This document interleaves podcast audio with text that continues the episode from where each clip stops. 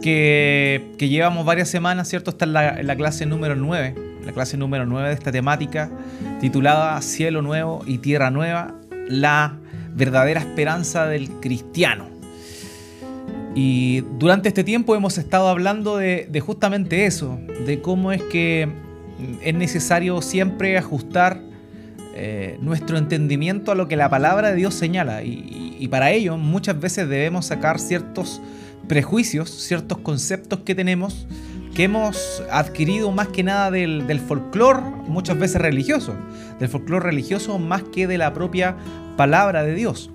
De manera que de eso se trata justamente este estudio que hemos estado hablando de, de, de este tema, que corresponde a un área de la teología que es muy interesante, a muchas personas les gusta, que se llama escatología, pero que en rigor eh, no es tan, eh, no se detiene tanto en meditar y reflexionar con respecto al estado eterno propiamente tal. Y es ahí donde, dependiendo de algunas eh, posturas preconcebidas, es que se llega a, este, a esta diferencia en, el entendimiento de estas cosas.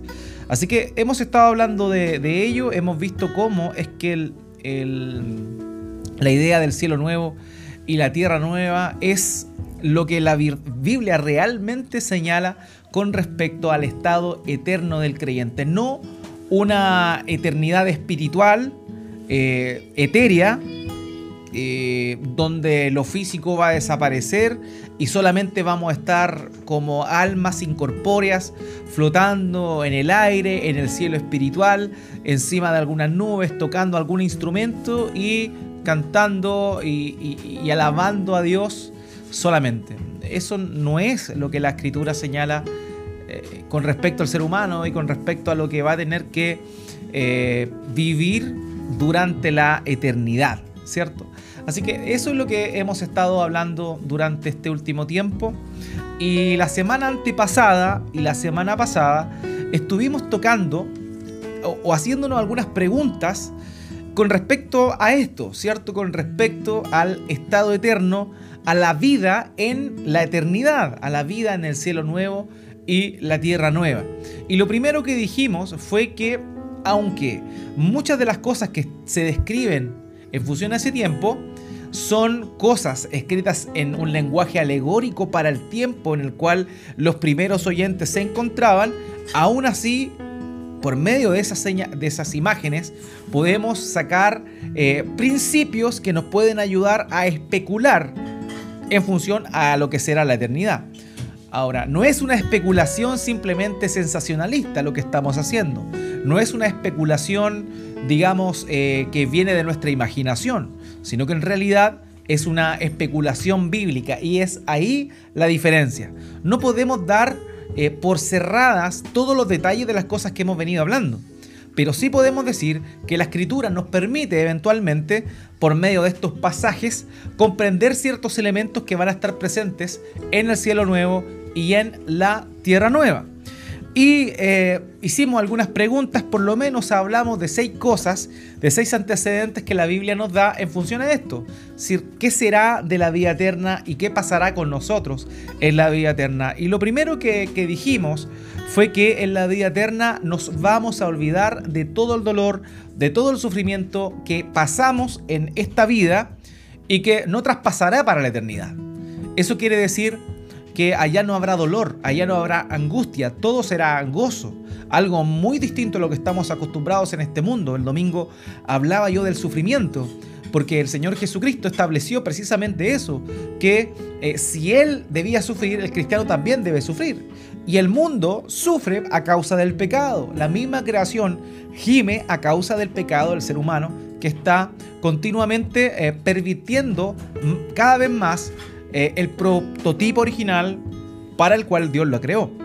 De manera que nos encontramos con esta idea, nos encontramos con esta idea de que el dolor no estará presente en, el, en, la era venidera, en la eternidad, En el cielo nuevo y la tierra nueva no habrá dolor, no habrá sufrimiento. De ninguna forma, nadie va a llorar, Dios va a enjugar nuestras lágrimas, no va a haber nada de eso. Y eso es una promesa maravillosa, entendiendo que en este mundo solamente estamos eh, o vivimos más bien eh, vidas bastante, bastante sufridas. Eso es lo primero que estuvimos hablando. No sabemos cómo, pero los recuerdos del dolor de las personas que conocimos cercanas, que van a estar en ese momento en el lago de fuego y azufre sufriendo por la eternidad, no van a estar presentes. De alguna manera u otra, eso no va a estar. ¿Para qué? Para que justamente no se cumpla esto del, dolor y del sufrimiento, que es una promesa dada por Dios en, para la eternidad. Lo otro que estuvimos viendo es que el matrimonio no va a ser válido en la era venidera. El matrimonio solamente es para esta vida y cumple el propósito de ser una imagen para los hombres del amor que Cristo tiene para con su pueblo. Lo vimos en Efesios capítulo 5, cómo es que el matrimonio es una, una, forma tipológica de mostrar el amor de Cristo por el pueblo al cual redimió. De manera que el matrimonio es solamente para el deleite en esta vida, de hecho Pablo le escribe a los romanos en, el, en, Romanos capítulo 7 y para dar un ejemplo de la ley, habla de que la mujer está sujeta al, al, al marido mientras éste está con vida porque luego de que éste muere, queda libre de ese pacto. Eso utiliza ese elemento para mostrar eh, un ejemplo para corroborar la idea del pacto y del nuevo pacto. Sin embargo, nos da un principio importante. El matrimonio es para esta vida solamente. En la eternidad no habrán matrimonios. Dijimos también que eso no significa que seremos seres asexuados durante la, la eternidad. Ciertamente no habrá necesidad de la reproducción sexual. Eso es evidente, pero la distinción sexual de hombre y mujer va a estar presente en la era venidera. No va a ser algo que vamos a hacer como los ángeles en el sentido de que no se conoce qué sexo son. No, la verdad es que vamos a mantener nuestra identidad. No olvidemos que la, la, resurrección de nuestro Señor Jesucristo nos da idea de cómo será nuestra resurrección. Él resucitó con un cuerpo glorificado, en esencia su mismo cuerpo, puesto que poseía las llagas en las manos y en su costado, que fue con las cuales le dijo a Tomás, toca, mete el dedo en mi llaga, para que compruebe realmente que yo soy. Yo mismo soy, dice el Señor. De manera que este cuerpo resucitado va a tener los elementos que éste tiene, pero va a estar preparado de una manera eh, distinta para la era venidera, para la nueva era el cielo nuevo y la tierra nueva. Así que, perfecto, entonces estábamos en que el, eh, aunque el matrimonio no va a ser válido, eso no significa que no va a haber distinción de identidad. El hombre va a ser hombre en la era venidera y la mujer va a ser mujer en la era venidera. También dijimos que la razón por la cual en esta era existe la distinción de los idiomas es porque el pecado del hombre está presente. No olvidemos que antes de Génesis capítulo 11, cada nación, cada pueblo, cada familia hablaba el mismo idioma. Pero en Babel, cuando la, nueva familia que surgió de Sem, Cam y Jafet comenzaron a reunirse con el fin de generar esta torre, este sigurat, eh, lo que sucedió fue que Dios confundió los idiomas y a partir de ese momento ya no había una sola lengua, sino que cada familia representativa tenía su propio, su propio idioma y Dios los dispersó. Y eso no va a suceder en la era venidera. En la era venidera todos hablaremos el mismo idioma, tendremos una sola lengua y, hablaremos el idioma del cielo. Eh, y cuando hablo del cielo me refiero a del reino de Dios, no me refiero a otra cosa. ¿Ok? Entonces eso es lo que la escritura nos enseña. Eso es lo que nos muestra la escritura en función a aquello. Vamos a hablar un solo idioma. Otra cosa que estuvimos hablando, o pregunta que nos hicimos, es qué sucedería con los eh, animales. ¿Qué sucedería con los animales? Y vimos que entendiendo el propósito de Dios en Génesis capítulo 1 y 2, donde todo lo que crea Él lo, entiende como algo bueno, Él lo creó perfecto, Él lo creó sin ningún, sin ningún problema. Entendiendo ese concepto y viendo aquellos pasajes que hablan sobre el estado eterno y de la presencia de animales, podremos conjeturar sin temor a equivocarnos que en la nueva creación va a haber una restauración de toda la, eh, digamos, del amplio abanico de, de especies animales. No va a haber una resurrección de mi perrito Chocolo que murió y va a resucitar. No, eso no va a suceder.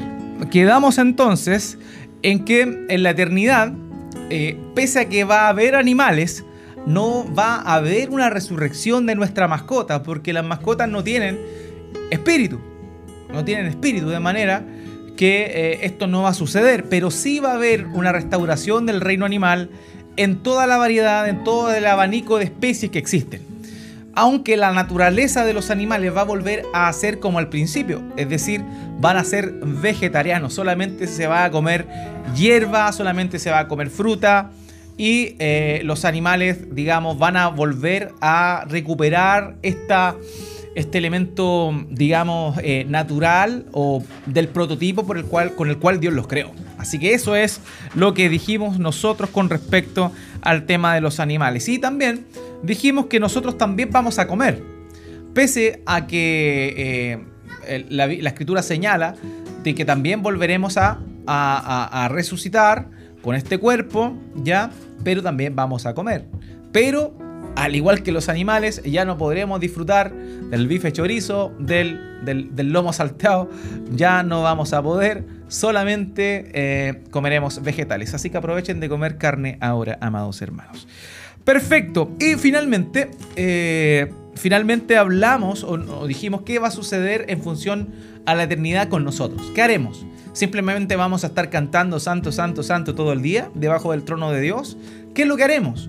Y la respuesta es clara, trabajaremos allá. Dios creó al ser humano para trabajar y el mandato del trabajo es un mandato, un mandato que Dios dio al ser humano desde el principio. El trabajo no es consecuencia del pecado del ser humano. El, el sufrimiento, el dolor, lo costoso del trabajo sí es consecuencia del pecado. Pero el trabajo es un mandato de creación del ser humano. Dios nos, nos, eh, nos creó para trabajar. Por tanto, en la eternidad también vamos a trabajar. Habrán distintas razones, distintas cosas que, haremos. Y aquí es donde entramos al ámbito de la especulación. Eh, Dios no va a hacer un borrón y cuenta nueva y nos va a borrar la mente y vamos a tener que inventar todo de cero, que, que quizá, eh, no sé, alguno podría pensar que la rueda va a tener que descubrirse de nuevo, la escritura de nuevo. la verdad es que no obviamente los elementos ya están presentes, ya están presentes esos elementos, pero eh, Dios obviamente va a utilizar esas cosas buenas que ya, Dios va a utilizar esas cosas buenas que ya eh, hemos, Dios nos ha dado y eh, eventualmente seguiremos desarrollando ciertas cosas. Dios nos creó con una capacidad creativa, Él nos hizo su imagen. Así que eso es relevante, lo tenemos que tener bien en cuenta. Así que vamos a trabajar en la eternidad. Muy bien, así es como llegamos a esta clase número 9 de esta temática Cielo Nuevo y Tierra Nueva y voy a compartirle mi pantalla. Y hoy vamos a estar nuevamente, por si han quedado dudas, vamos a estar revisando algunos pasajes, textos que ratifican una eternidad física, ya que ratifican una eternidad física y no algo espiritual, sino algo realmente físico. Y cuando analicemos estos pasajes, vamos a ver cómo es que cuando vemos estos, vamos sí o sí a comprender que hay una realidad o una postura escatológica, una postura con respecto al fin de los tiempos que estamos tomando, obviamente, cuando hablamos de esto. ¿Ya? Así que eso es muy eh, necesario comprenderlo. El primer pasaje donde hablamos sí o sí de el cielo nuevo y la tierra nueva es este famoso pasaje del Antiguo Testamento que es Isaías 65 desde el verso 17 al 25. Isaías 65 desde el verso 17 al 25. Voy a leerlo y vamos un poco a ir comprendiendo este pasaje vamos a tratar de hacer un poco de exégesis de este para que veamos realmente cómo es que debemos comprenderlo y cómo es que estas ideas están ligadas a todo el estudio que hemos estado realizando durante las nueve semanas anteriores. Eh, Isaías 65 del 17 al 25 dice esto. Note bien lo primero que dice. Por tanto, yo creo cielos nuevos y una tierra nueva. Y no serán recordadas las primeras cosas, ni vendrán a la memoria. Pero gócense y regocíjense para siempre en lo que yo voy a crear, pues voy a crear a Jerusalén para regocijo y a su pueblo para júbilo. Me regocijaré por Jerusalén y me gozaré por mi pueblo. No se oirá más en ella voz de lloro ni voz de clamor. No habrá más allí niño que viva pocos días, ni anciano que no complete sus días, porque el joven morirá a los 100 años, y el que no alcance los 100 años será considerado maldito. Eh, construirán casas y las habitarán, también plantarán viñas y comerán su fruto. No edificarán para que otro habite, ni plantarán para que otro coma. Porque, como los días de un árbol, así serán los días de mi pueblo, y mis escogidos disfrutarán de la obra de sus manos no trabajarán en vano ni darán a luz para desgracia, porque son la simiente de los benditos del Señor, ellos y sus vástagos con ellos. Muy bien, este es el primer pasaje que vamos a estar viendo donde se habla de la realidad del cielo nuevo y la tierra nueva. De hecho, comienza el versículo 17 diciendo, por tanto yo creo cielos nuevos y una nueva tierra, y no serán recordadas las cosas primeras ni vendrán a la memoria. Aquí habla de cielos nuevos y de tierra nueva, por tanto es imposible no caer, ¿cierto?, a este pasaje que está acá, Apocalipsis 21, del 1 al 3, que corresponde al final de todo. Entonces vi un cielo nuevo y una tierra nueva porque el primer cielo y la primera tierra pasaron. ¿Ok? Entonces, eso, es necesario que lo asentemos como un precedente. Ahora, para poder comprender todos los elementos de este pasaje, no debemos olvidar algo. Muchas veces nos equivocamos cuando pensamos que la Biblia fue escrita eh, exclusivamente para la iglesia de esta época. ¿Ya? Eso es necesario comprenderlo. ¿Por qué lo digo? porque uno de los grandes errores es abstraerse del oyente original. Ya esto fue escrito por Isaías hace muchos años, muchos años antes de Cristo. De verdad, muchos años antes de Cristo. Aproximadamente el 500 antes de Cristo fue escrito esto. De manera que, que es necesario comprender que ellos fueron los primeros oyentes. Por tanto, lo que va a hacer Dios por intermedio del profeta Isaías es mostrarles lo que va a suceder en la eternidad, en el cielo nuevo y en la tierra nueva, pero va a utilizar elementos, note bien esto, elementos que para ellos eran conocidos en ese tiempo, con la revelación que tenían en ese tiempo. Por eso es que cuando lo comprendemos de esa manera, podemos entender claramente que este pasaje se está refiriendo a una realidad eterna y no a una realidad temporal. ¿Por qué? Porque comienza diciendo, yo creo cielos nuevos y tierra nueva. Así que aquí vamos a ver varios elementos que están evidentemente destinados para el estado eterno y no para un estado intermedio. Hermanos, este pasaje es necesario comprenderlo bien porque las tres corrientes escatológicas más populares, digámoslo así, eh, difieren en el entendimiento de estos pasajes. ¿Ok? Y por eso es necesario comprenderlo bien. Dice, gócense, perdón, dice, y no serán recordadas las cosas primeras ni vendrán a la memoria. O sea, está hablando de que la primera era, la primera época ya pasó y las cosas antiguas no vendrán a la memoria. Y eso es un elemento que está en el cielo nuevo y la tierra nueva. Es decir, después del juicio final, después de la, perdón, después de la resurrección de los muertos, después del juicio final. Y esa verdad que aparece ahí está descrita en ese contexto. Bueno, pero gócense y regocíjense para siempre en lo que voy a crear. Pues voy a crear a Jerusalén para regocijo y a su pueblo para júbilo.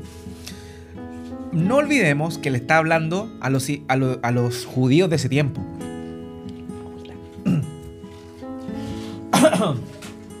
le está hablando a los judíos de ese tiempo. ¿Ya? Entendiendo eso, es necesario que comprendamos que para los judíos de ese tiempo, quienes estaban en la deportación, y quienes en este tiempo estaban prontos a volver, porque Dios así lo había prometido, gracias, ellos lo que esperaban y anhelaban era una reconstrucción de la Jerusalén que conocían. Entonces, por ese motivo es que Isaías habla de las cosas eternas en algo que estaba latente en su, en su memoria. Un ejemplo con el cual no los quiero enredar, pero simplemente quiero mencionar, es el que aparece en Daniel. En Daniel cuando se habla de las 70 semanas, un pasaje también que es algo controversial y que de pronto puede ser muy malentendido. Daniel se encuentra en Babilonia y Daniel recuerda la promesa que Dios había dado por intermedio de, de Jeremías, donde se señalaba que el pueblo judío iba a estar 70 años deportado. ¿Qué pasó? Daniel contó los años y se dio cuenta que faltaba muy poco, entonces él comenzó a orar, orar a Dios básicamente para, para, eh, pedir que se cumpliera esa promesa que Dios había hecho de los 70, de los 70 años. Pero ¿cuál fue la respuesta de Dios ante Daniel? Le dio la visión de las 70 semanas. O sea, él estaba orando por los 70 años que ya se habían cumplido y Dios le da una promesa de algo mucho mejor que los 70 años de la restauración, del retorno de los judíos que se encontraban deportados en Babilonia hacia la tierra eh, que, donde ellos habían sido sacados. Entonces, siempre Dios le muestra en el Antiguo Testamento realidades eternas o más importantes que las que ellos viven en función a términos de los cuales ellos en ese momento conocen. Bueno, entonces, por eso cuando está hablando del cielo nuevo y la tierra nueva en este pasaje de Isaías 65, él emplea elementos que eran conocidos para la gente de esa época. Por eso, para un judío de aquel entonces, el entender que va a haber una Jerusalén donde haya un gozo, lo llevaba la memoria a la Jerusalén de la cual habían sido deportados. Pero habla de crear una nueva Jerusalén. Entonces le da la idea de la ciudad de Dios, la que aparece también en Apocalipsis 21. Entonces no olvidemos eso, le está mostrando cosas eternas, pero en elementos o símbolos que ellos conocen en ese tiempo. Dice, pues voy a crear a Jerusalén para regocijo y a su pueblo para júbilo. Me regocijaré por Jerusalén y me gozaré por mi pueblo. No se oirá más en ella voz de lloro ni voz de clamor. Y aquí está el elemento importante que también se muestra en el Nuevo Testamento, que nos dice que en, en, el cielo nuevo y la tierra nueva no va a haber llanto, no va a haber dolor, no va a haber clamor. En ese aspecto es que la escritura nos muestra. Y les dice eso a ellos, ¿ok? Muestra este elemento. Y dice aquí otro elemento que es el que más confunde. No habrá más allí, versículo 20, niño que viva pocos días, ni anciano que no complete sus días, porque el joven morirá a los 100 años y el que no alcance los 100 años será considerado maldito. Este pasaje es el más controversial de todos. ¿Por qué? Porque está en el contexto de el cielo nuevo y la tierra nueva. Eso es lo que hemos dicho, eso es lo que hemos visto. Y aquí es donde se genera este, este problema. El problema es que está hablando de mortalidad. ¿Cómo va a hablar de mortalidad si está, se supone, hablando de cielo nuevo y tierra nueva? Y es aquí donde las tres escuelas de interpretación escatológica más importantes hacen una gran diferencia. En primer lugar, nos encontramos con el premileniarismo. Y con esto, de verdad que no es mi deseo enredarlos. Vamos más adelante a ver esto con, con mayor profundidad. Pero solamente comentarles que el premilenialismo lo que postula es que antes de eh, que el Señor Jesucristo va a venir antes de un periodo que se llama el milenio, descrito en Apocalipsis capítulo 20.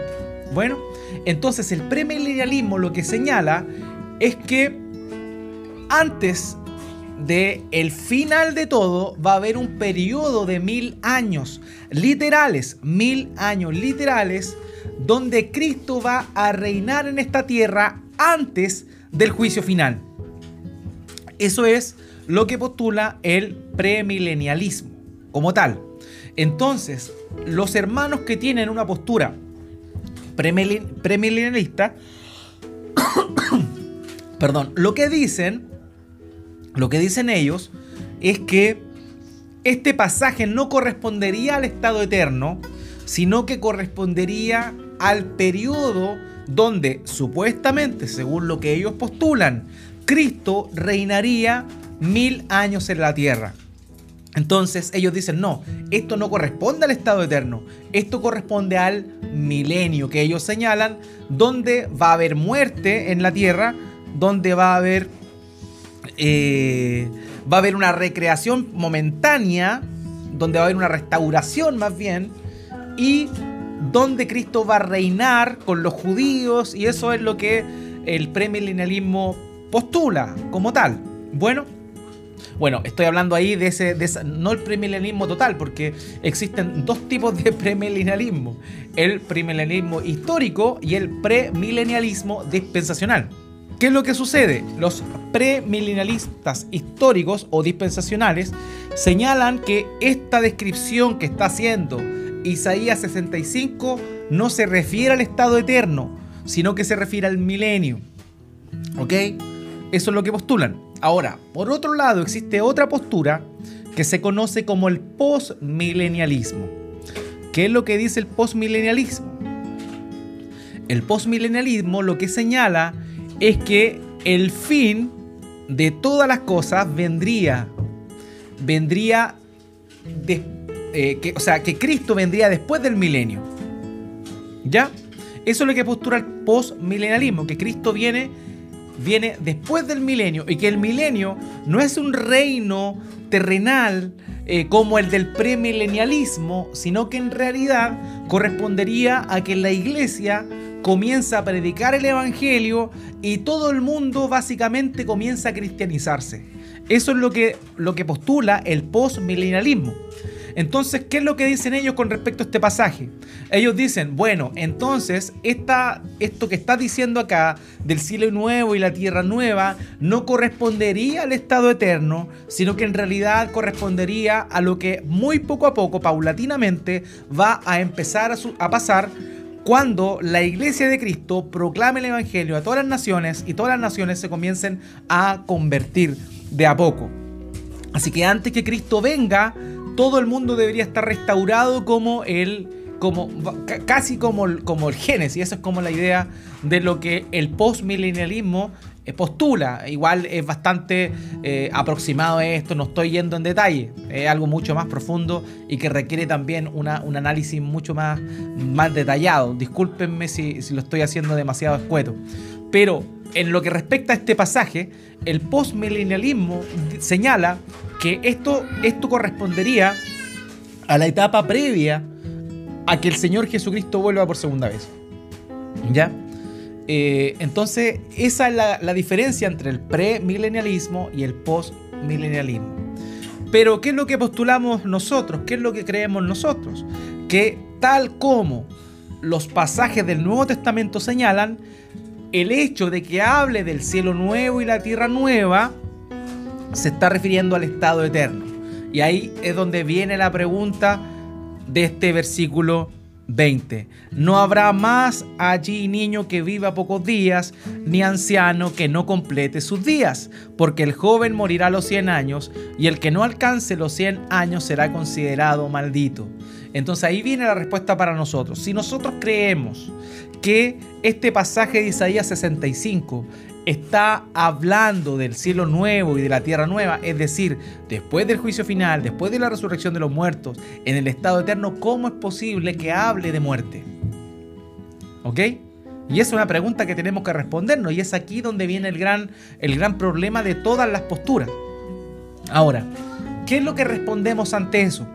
Lo primero que señalé, todas las verdades descritas en, la forma profética, no debe ser obviado el autor, o sea, el, oyente original. En ese tiempo la gente no tenía una idea, no tenía una idea de la inmortalidad como tal. La gente en ese tiempo moría muy joven, moría muy joven y por eso cuando dice, no habrá más allí niño que viva pocos días, está hablando figurativamente para que los primeros oyentes entendieran de algo que era muy poco común en aquel entonces. Los niños, muchos de ellos morían producto de enfermedades. No olvidemos que la mortalidad infantil en ese entonces era muy elevada. Entonces está dando un ejemplo primeramente para los primeros oyentes. Después continúa diciendo, eh, ni anciano que no complete sus días, porque el joven morirá a los 100 años y ninguna persona hasta en ese tiempo vivía tanto. Nadie vivía a los 100 años. O sea, eso ya nos está dejando claro que el elemento que se está describiendo ahí no apunta a una literalidad, sino más bien a una realidad más profunda de lo que las palabras están diciendo. ¿Se entiende? O sea, no está diciendo eso. No está diciendo literalmente que los niños no van a morir jóvenes y que eh, los ancianos o los jóvenes se, considera mal, se considerará maldito al que muera antes de los 100 años, porque nadie vivía 100 años. Ahí está hablando, apuntando a una vida abundante. No se está refiriendo literalmente a que va a haber muerte. ¿Cómo puedo decir eso con certeza? Por el versículo que viene más adelante. Fíjese lo que dice allí. Dice, eh, versículo 21. Ah, perdón, no era el 21. Dice en el versículo 19. Vamos antes. No, dice, me regocijaré por Jerusalén y me gozaré por mi pueblo. No se oirá más en ella voz de lloro ni voz de clamor. Cuando alguien muere, hay lloro, hay llanto, hay clamor, hay sufrimiento. Entonces, como está hablando de un cielo nuevo y una tierra nueva, y dice que no hay llanto, no hay clamor, no hay dolor, evidentemente no podemos tomar de forma literal el hecho de que diga que el niño no va a morir de pocos años, que el anciano va a completar sus días y que eh, el joven va a morir a los 100 años. No podemos entenderlo como literal, porque se contradiciría la idea de lo que está diciendo antes, que no va a haber llanto, sufrimiento ni dolor. Entonces, no está apuntando a una literalidad. Lo que está diciendo es vida abundante, vida plena. En ese tiempo la vida se veía truncada por la muerte prematura de los niños, de los jóvenes y también muchas veces de los adultos. Entonces no podemos, porque sería una contradicción. Si dijera ahí que el joven va a morir a los 100 años, aún así causaría dolor, causaría sufrimiento el desapego con alguien. Entonces no se está refiriendo a eso porque sería una contradicción. Está mostrándonos una idea, particularmente a los primeros oyentes, quienes no entendían el concepto de vida abundante o de vida plena o de vida sana sino que ellos entendían que la gente se moría joven. Entonces por eso dicen no van a morir jóvenes, pero no es literal. Continúo. Eh, construirán casas y las habitarán. También plantarán, viñas y comerán su fruto. Lo que hablábamos la semana pasada, de que en la eternidad comeremos, pero ¿qué? Viñas, fruto, agricultura. vegetarianos. No va a haber carne. No va a haber carne, no va a haber. Eh, no se van a matar animales en el siglo venidero. Perfecto, continuamos. Construirán casas y las habitarán, también plantarán viñas y comerán su fruto. No edificarán para que otro habite, ni plantarán para que otro coma. Porque como los días de un árbol, así serán los días de mi pueblo. Es la idea de que los árboles viven mucho tiempo, entonces también va a tener un, el pueblo de Dios va a estar firme, va a estar arraigado en este estado eterno, pero son elementos utilizados para darle una imagen a los eh, judíos de ese tiempo para que comprendieran estas verdades eternas. Porque allí la simiente de los benditos del Señor, ellos y sus vástagos con ellos. Entonces así es como tenemos el primer pasaje, el primer pasaje que nos habla del cielo nuevo y la tierra nueva. Yo aquí no estoy haciendo una exégesis, sino que estoy haciendo exégesis, porque estoy viendo el pasaje completo, pero también tomando elementos de la teología bíblica. ¿Por qué? Porque no olvidemos que un texto que es difícil de comprender como este debe ser entendido a la luz de los pasajes que son más claros. ¿Ok? Y aquí vamos a seguir avanzando con algunos pasajes para que los veamos bien. Eh, segunda de Pedro, segunda de Pedro, capítulo 3, versículos 12 al 14. Dice, esperando y apresurando la venida del día de Dios. Aquí te está refiriendo a la venida del Señor Jesucristo, la segunda venida, el cual, en el cual los cielos serán destruidos por fuego y los elementos se fundirán con intenso calor. Pero, según su promesa, nosotros esperamos nuevos cielos y nueva tierra en los cuales mora la justicia. Nuevamente aquí Pedro está tomando el elemento del cielo nuevo y la tierra nueva que aparecía en Isaías 65. ¿Y dónde lo está poniendo? Lo está poniendo después del día del Señor, donde todo el viejo orden va a ser raído por medio de una purificación por fuego para volver a regenerarse, para volver a restaurarse y donde comenzará eventualmente el cielo nuevo y la tierra nueva. ¿Se da cuenta? Entonces, cuando habla de cielo nuevo y tierra nueva, no se está refiriendo al milenio, no se está refiriendo a eso, sino que se está refiriendo al estado eterno. Eso es lo que Pedro está diciendo acá de forma literal.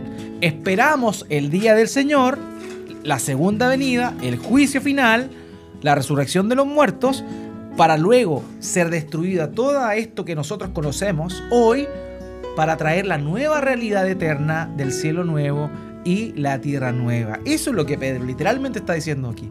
De manera que no olvidemos esa, esa parte fundamental o regla importante de la hermenéutica, de la interpretación bíblica, que un texto más difícil es, debe ser entendido a la luz de un texto sencillo y claro. Volvemos entonces a otro de Isaías, Isaías 25, 6 eh, al 9. Dice, el Señor de los ejércitos preparará en este monte para todos los pueblos un banquete de manjares suculentos, un banquete de vino añejo, pedazos escogidos con tuétano y vino, vino, vino añejo refinado.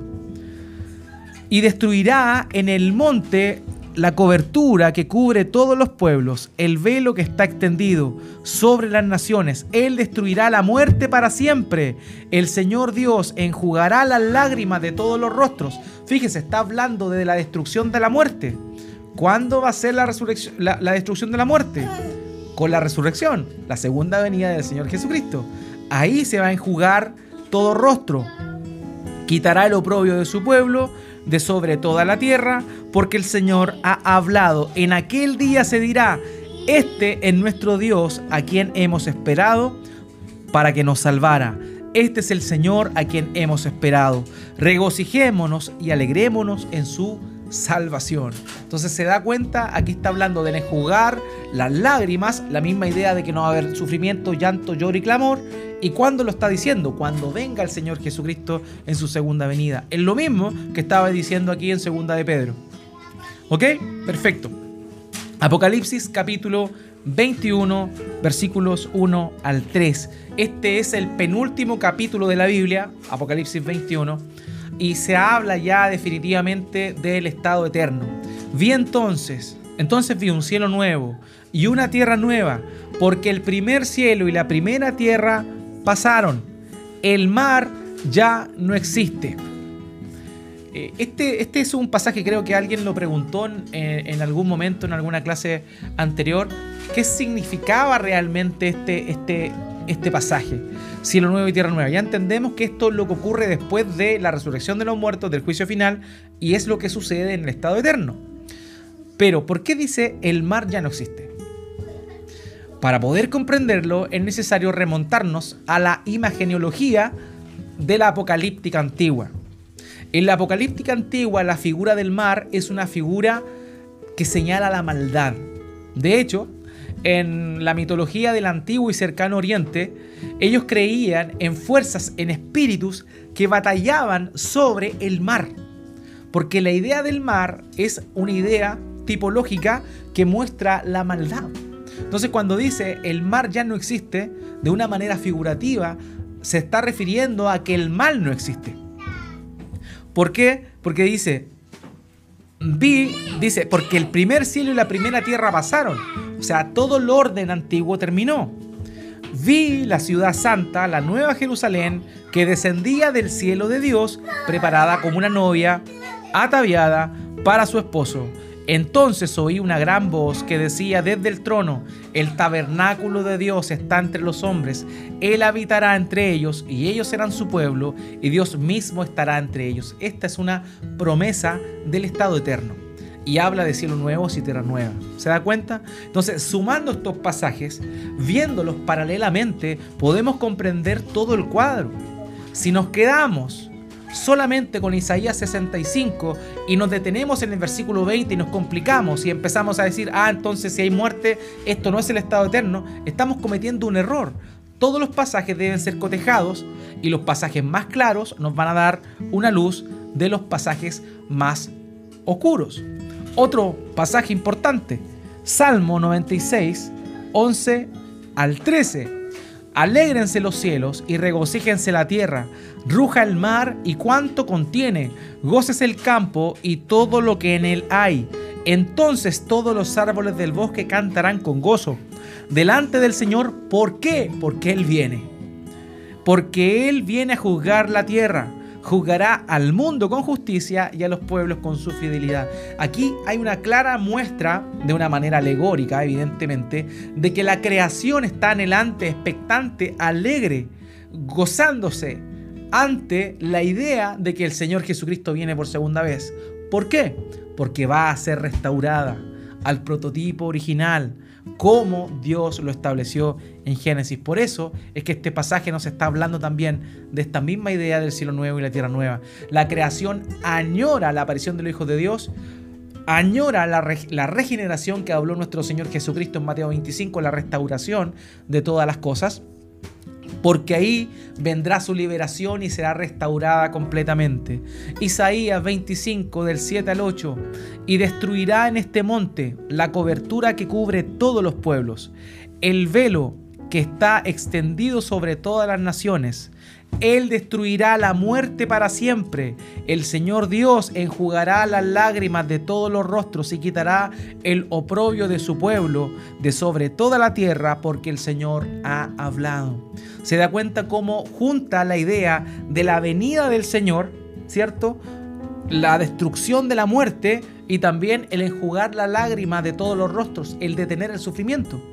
Entonces, el mismo Isaías nos da claridad de que el elemento de la muerte descrita en Isaías 65:20 no es literal, sino más bien una idea figurativa para que los eh, primeros oyentes comprendieran y para que nosotros no nos confundiéramos. Tristemente, aún así nos confundimos y nuestros pensamientos o nuestros paradigmas son más importantes muchas veces que hacer una exégesis como corresponde. Así que este pasaje de Isaías 25 vuelve a, mostrar la idea. Si no hay muerte, no hay más llanto, no hay más dolor, no hay más oprobio ni vergüenza. De manera que Isaías 65:20 no se está refiriendo a que va a haber muerte, sino que apunta a una realidad mucho más grande que las las personas en ese tiempo, el pueblo de Dios vivirá una vida plena, sin enfermedad, sin nada que le quite el gozo. ¿Ok? Y esos son los, algunos pasajes que tomé para esta, esta, esta noche. Entonces, básicamente, ¿cuál es el panorama? A modo de resumen, antes de concluir, el panorama es el siguiente.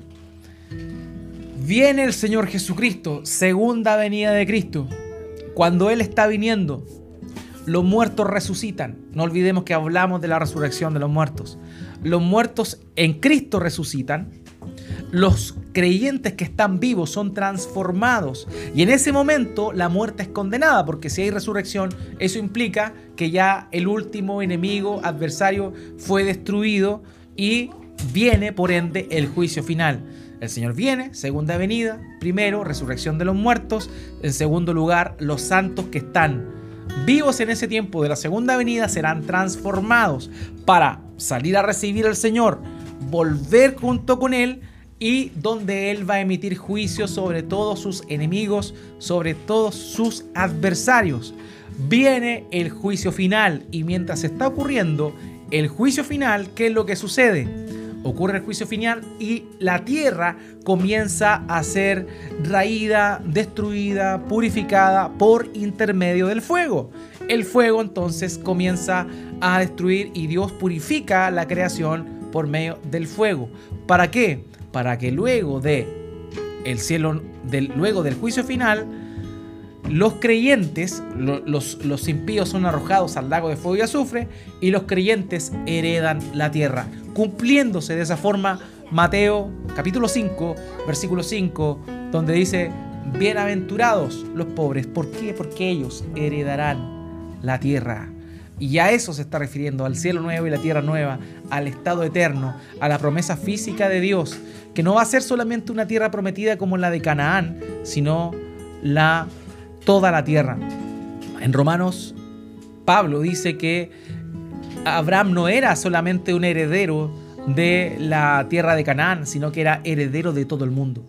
Porque justamente en el cielo nuevo y la tierra nueva, toda la creación será redimida y el Señor Jesucristo habitará junto con nosotros en ese lugar y tendremos el tabernáculo de Dios en nosotros junto con nosotros. Dios morará con nosotros. Cristo morará con nosotros en ese cielo nuevo y esa tierra nueva. De verdad espero no haberlos enredado. Sé que eh, añadí elementos que tal vez no había mencionado antes, pero es básicamente para que hiciéramos algo de exégesis en función a esos pasajes que hablan del estado eterno, hablan de la venida del Señor como el punto de inflexión de la resurrección de los muertos, donde la tierra añora la aparición del, Hijo de Dios, para que comprendamos que todos estos textos convergen en la idea de un estado eterno donde va a haber un cielo nuevo y una tierra nueva, la cual, si lo vemos en el macro de toda la historia de la redención, en el Génesis todo comienza en un huerto donde no había pecado. Y en Apocalipsis capítulo 22 todo termina con un nuevo mundo más grande que un jardín donde está asentada una ciudad, la ciudad de Dios, donde mora el pueblo de Dios, donde Dios tiene una relación con cada uno de aquellos que son parte de su pueblo. Si vemos el espectro completo, podemos ver cómo sucede la restauración de todas las cosas, pero ya sin la presencia del pecado y sin la posibilidad de pecar. Y eso es, amados míos, lo que tenía preparado para nosotros esta, esta noche.